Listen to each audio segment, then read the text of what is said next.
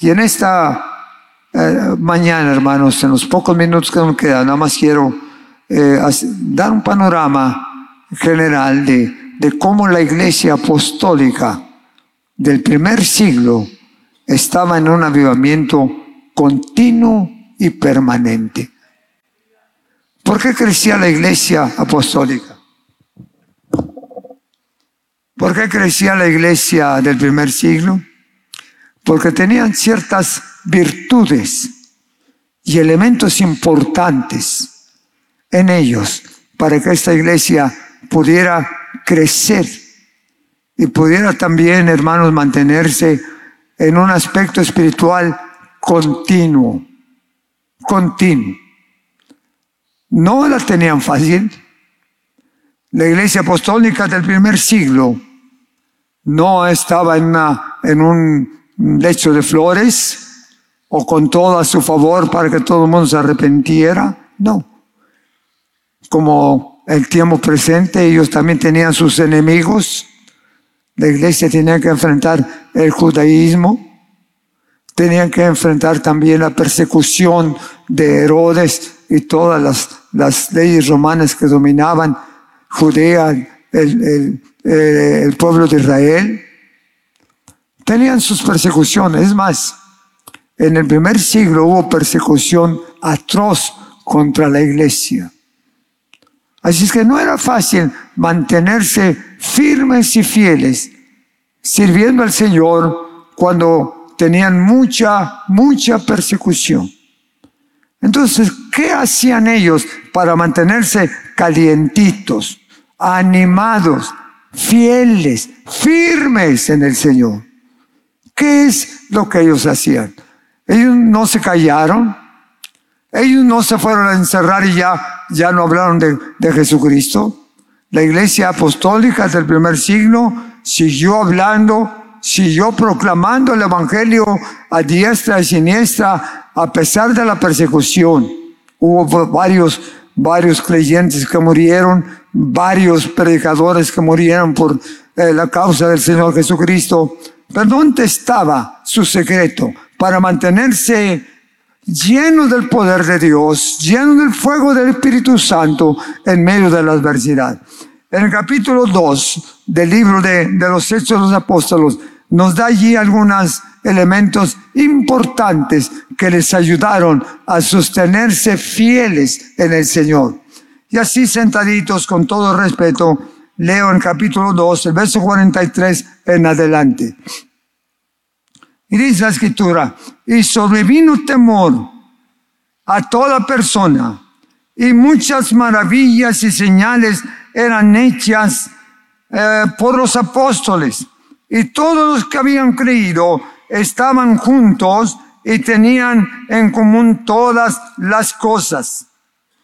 Y vendían sus propiedades y sus bienes y los repartían a todos según la necesidad de cada uno y perseverando unánimes cada día en el templo y partiendo el pan en las casas, comían juntos con alegría y sencillez de corazón, alabando a Dios y teniendo favor con todo el pueblo. Y el Señor añadía cada día a la iglesia los que habían de ser salvos. En medio de la persecución, en medio del ambiente contrario, el Señor seguía salvando almas, seguía tocando corazones y la iglesia iba creciendo más, más y más. En el primer discurso de, Pedro hubo, hubo una cosecha de almas tremendo, dice la escritura, que más de tres mil se convirtieron al Señor en el primer discurso de, de Pedro. Y luego en el segundo discurso, cuando estaba frente a las autoridades, hubo más de cinco mil que se convirtieron al Señor y aceptaron a Jesucristo como Salvador personal, porque ellos no dejaban de hacer lo que Dios les había ordenado. En este pasaje que acabo de leer, hay cuando menos varios elementos. En primer lugar dice que sobrevino gran temor a toda persona y muchas maravillas y señales eran hechas por los apóstoles. Muchas maravillas y señales. Una de las cosas que más identificaba la iglesia era que ellos en su prédica eran respaldados por señales y maravillas que eran hechas como instrumento de los apóstoles para que siguieran predicando. Ellos en una fe tremenda en el Señor. Ellos habían aceptado a Jesucristo y creían que Jesucristo podía sanar, podía salvar, echar fuera demonios, hacer grandes maravillas y señales.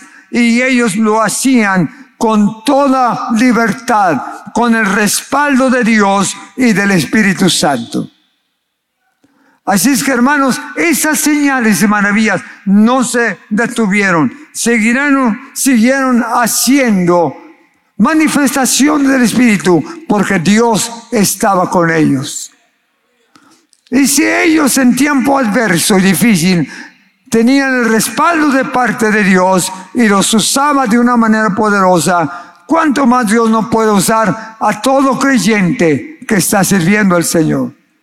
A todo creyente puede usarlo, cada cristiano, porque no eran nada más los apóstoles, sino que la iglesia tenía el respaldo de Dios. El capítulo 4 del libro de los Hechos, el verso 29 dice, y ahora Señor, mira sus amenazas y conceda a tus siervos que con todo denuedo hablen tu palabra y mientras extiendes tu mano para que se hagan sanidades y señales y prodigios mediante el nombre de tu Santo Hijo Jesucristo.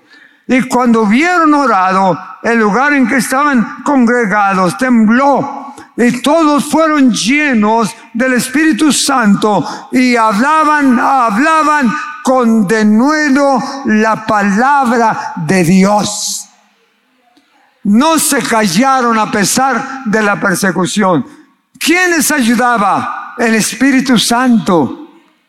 Y fueron llenos del Espíritu Santo, dice la Escritura, y hablaban con denuedo, con valentía, con entrega la palabra del Señor. Qué importante es la llenura del Espíritu para ser testigos del Señor en las buenas y en las malas. Que nadie nos calle, que nadie nos detenga, que nosotros levantemos en alto el nombre de Jesucristo y que podamos dar testimonio de que Jesucristo es el mismo de ayer, de hoy y de todos los siglos. Nadie nos va a callar. La obra del Señor va a seguir adelante, a pesar de todas las adversidades y cambios que pudiera haber en algunas leyes relacionadas con la fe. Necesitamos siempre la llenura del Espíritu que nos da fuerza, empuje y unción para abrir la boca y hablar de Jesucristo. La iglesia no las tenía a favor todos, la iglesia del primer siglo tenía grandes problemas de persecución. Aún sin embargo, ellos no se callaron. Hablaron con denuedo la palabra del Señor. Otra cosa importante también, hermanos, nos narra la escritura relacionada, hermanos, con la vida de los primeros cristianos. En el capítulo 1 del libro de los Hechos, el versículo 14 dice, y todos perseveraban unánimes. ¿Qué dice? En oración y ruego con las mujeres y con María, la Madre de Jesús, y con sus hermanos. ¿Qué estaban haciendo los hermanos de la iglesia? Orando. ¿Se pusieron a, ayudar, a, a llorar porque los estaban persiguiendo? Se pusieron a llorar porque estaban siendo amenazados de, de muerte. No, se pusieron a orar. ¿Y qué pasó? Dice que estaban qué? Unánimes, orando. La oración de grupo, la oración de la iglesia, la oración unánime tiene efectos poderosos, porque cuando todos estamos juntos clamando al Todopoderoso, Dios escucha la oración de su pueblo. Estaban unánimes, perseverando en oración y ruego. Y mientras que ellos estaban orando, Dios hacía maravillas y milagros en su nombre. Qué importante, hermanos, es la unidad del pueblo, la unidad de la iglesia.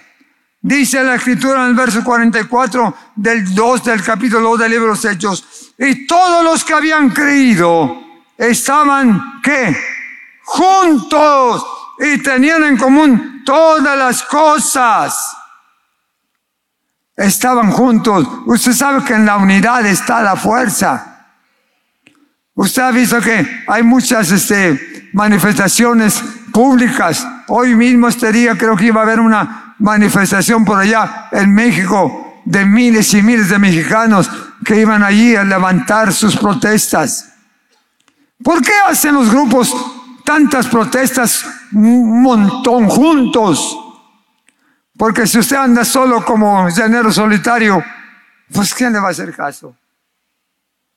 Pero ya cuando se junta con un grupito de 20, de, de 10, de 20, de 30, ah, entonces ya le levanta las antenas. Y hermano, yo no digo que, que al, creyente Dios no lo escucha, seguro que sí lo escucha. Dios escucha al creyente en sus oraciones. Y si usted clama, Dios lo va a escuchar. La Biblia dice, clama a mí en el día de la angustia y yo te glorificaré y tú me bendecirás. Dios escucha la oración de, todo creyente, pero cuando toda la iglesia se une, cuando todos los creyentes nos unimos a orar con un propósito, con un deseo, en la unión está la fuerza. En la unidad está la fuerza. Si todos bombardeamos el reino de los cielos orando por avivamiento, orando por manifestaciones del Espíritu, orando también porque Dios bautice con el Espíritu Santo y clamamos, lloramos, lloramos todos juntos, Dios en cualquier momento nos va a responder. ¿Lo cree? Es palabra del Señor. Dice la escritura, mirad cuán bueno que y cuán delicioso es habitar los hermanos que peleados. No, juntos. ¿Y qué más dice? En armonía. Eso es lo bueno. Ah, No conviene estar peleados con nadie y que se pueda juntar con todos y salvar a todos los hermanos, aunque estén simpáticos o no, o no simpáticos. Usted salude, abrázalos a todos diga, hermanos, yo te amo en el amor del Señor. No sé quién eres, pero yo te amo. yo te amo, lloro por ti. Qué bueno que podamos fomentar esta unidad. Y si usted no conoce a la persona, preséntese. Hermano, no, no sé tu nombre, pero yo también soy cristiano, hermano, y te saludo en el nombre del Señor. ¿Qué te parece si nos juntamos a orar para que Dios escuche nuestra oración? Amén. Estaba platicando con un pastor en estos días, ya voy a concluir porque ya se me fue el tiempo. Estaba hablando con un pastor de por allá, de, Coahuila, y otro por acá de, del sur. Sí, hermanos, los hermanos comenzaron a juntarse a orar solos. Acordaron hacer una célula de oración y se vinieron a orar eh, después de su trabajo, después de, que ya habían eh, llegado a su casa, se juntaron a orar en la iglesia, después de su trabajo hasta las 12 de la noche estaban orando. Oramos para que Dios hiciera algo especial en la iglesia y sanara y también les ayudara a ganar almas para el Señor. Y dice, desde que comenzaron a orar, ellos fueron tocados, la iglesia comenzó a sentir la, el resultado de esa oración. Luego se les unieron también las hermanas con otras células a orar a orar al Señor y fue de grande bendición. A mí me da gusto que la hermana Quesada tenga una célula de oración en su casa ahí con un grupo de, de, de, de amas cada, cada semana. ¿Por qué, hermano? Porque en la unidad de la oración hay victoria. El diablo nos quiere dividir y nos quiere separar. No, no, no, no, no te juntes con esa, porque ese, ese hermanito no, no, no, no, no me cae bien. No, no, no, no, no. Tú quieres hacer tu mundo solo y no. Tenemos que superar y limar toda aspereza. Y como hermanos en Cristo, como familia en Cristo, podamos unirnos y juntos clamemos a Dios. Yo no dudo que Dios escucha la oración individual, seguramente, sobre todo cuando tú estás cargado de problemas, pero hay más efecto cuando oramos juntos. Juntos bombardeamos el reino de los cielos. Juntos clamamos a Dios y Dios es, responde a la oración de su pueblo juntos para enfrentar las adversidades y juntos para poder orar hasta que baje la gloria del Señor, hasta que baje su poder. Tratemos de hacer esas células de oración, esas células donde puedan ser glorificado el nombre del Señor. Júntese un hermano, dos hermanos, tres, cuatro, Júntense, hermanas, júntense a orar, a orar y a leer la escritura para que Dios nos escuche. De pie, por favor.